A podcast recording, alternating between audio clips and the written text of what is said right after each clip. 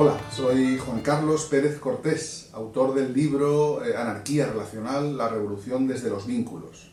Este es el sexto vídeo del canal en el que estoy presentando los contenidos del libro.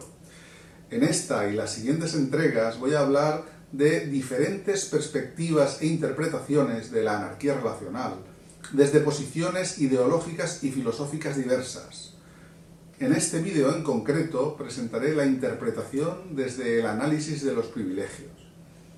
Y no estoy hablando únicamente de privilegios o prerrogativas legales o económicas, que son evidentes en nuestras sociedades y de las que hablaré en otro vídeo, sino también de la lectura automática, sin más averiguaciones, que se hace de un vínculo en términos de importancia emocional y vital concretamente en cuanto a expectativas de cuidados.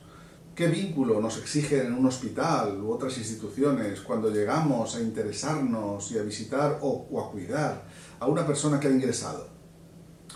O de respeto, ¿qué diferencia hay en el trato de un hombre cisgénero heterosexual promedio hacia una persona que lee como mujer en función de si él piensa que ella tiene o no pareja? Especialmente si es heterosexual y más aún si la pareja es otro hombre cis hetero y está presente. También de valor social, de nuevo sobre todo de las mujeres. ¿Percibimos alguna diferencia en el tono valorativo de las palabras chica o señorita y señora? También de compromiso a largo plazo, de solidez y de tantas otras.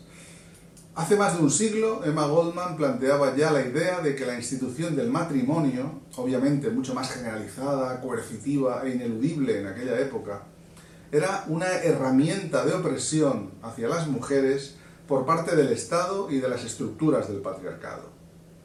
Hoy en día, posiblemente, hay una conciencia más clara de que la idea de posesión de unas personas por parte de otras no es aceptable y que una persona nunca debería ejercer control sobre la conducta de otra, y mucho menos si es en el marco de una estructura social que pone a unos individuos por encima del resto de manera automática.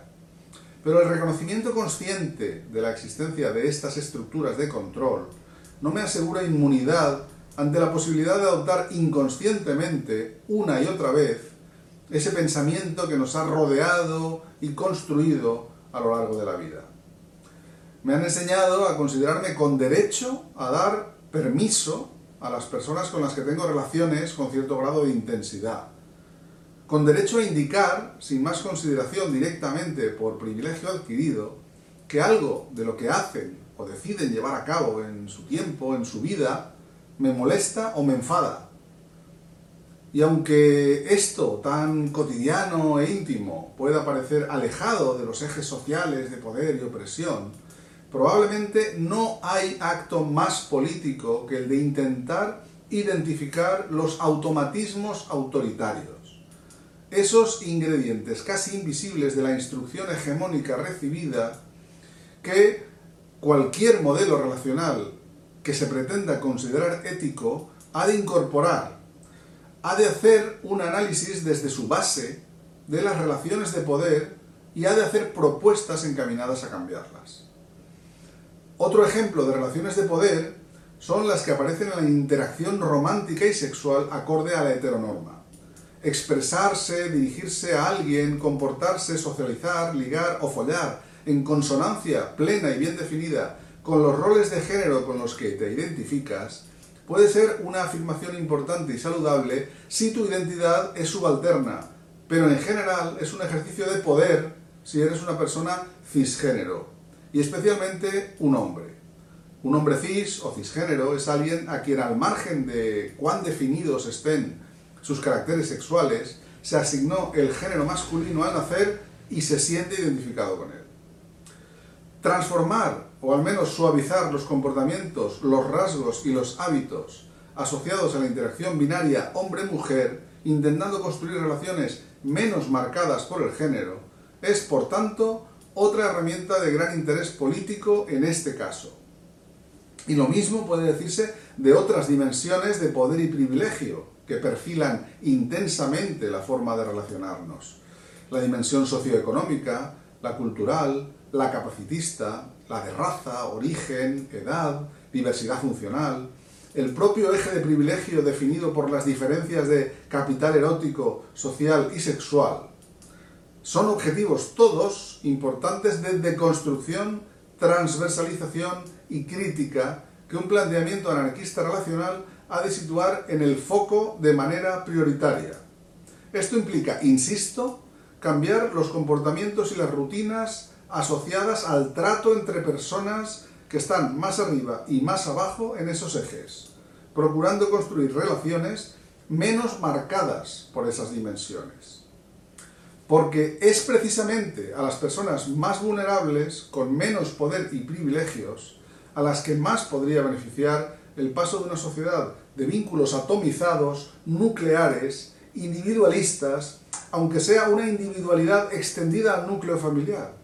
El paso, digo, a un esquema basado en redes amplias, donde las relaciones no estén sometidas a mandatos culturales que las etiquetan y delimitan, sino a las necesidades, deseos y posibilidades de sus miembros, y en las que la reciprocidad no es uno a uno, sino entre cada persona y la red, el colectivo. Hablaré en otro vídeo de este interesante concepto de la reciprocidad indirecta. Porque quien puede comprar cuidados con dinero o capital social y relacional, quien puede moverse libremente, comunicarse con eficacia en la lengua considerada culta y mayoritaria, quien tiene acceso a una familia de origen con capacidad económica o al menos con capacidad de cuidar, no necesita mucho más. Por todo ello, la conciencia de lo colectivo, de la protección de las personas más desfavorecidas, el activismo y la construcción de redes de afecto, solidaridad, apoyo e identificación común contra las opresiones, son aspectos primordiales y fuertemente arraigados en la cultura libertaria social, y por consiguiente constituyen las bases teóricas y vivenciales de la anarquía relacional. Estas dimensiones, la colectiva, la activista, la del cuidado y afecto en red, y la de la sindicación de disidencias y resistencias, es decir, su planteamiento desde la unión y la confraternidad, constituyen los ejes del engranaje revolucionario y de la articulación de un cambio de paradigma que no se saldará con el asalto a ninguna institución, ni política ni social, como la pareja o el amor romántico, ni siquiera con una guerra de posiciones, sino que representa un horizonte utópico hacia el que caminar mediante el ejemplo, la visibilización y la normalización, seguramente durante generaciones. Bueno, pues eh, hasta aquí este sexto vídeo. En el próximo hablaré de la mirada neoliberal, individualista y apolítica de la anarquía relacional. Una mirada que a muchos y muchas no nos representa y que creo sinceramente que no debería considerarse un punto de vista legítimo y respetable en este contexto. Y por tanto creo que es un enfoque que no merece estar asociado a la idea de anarquía relacional. Hablaremos de ello en el próximo vídeo. Y recordad que tenéis más información en anarquiarelacional.com. Hasta pronto y gracias.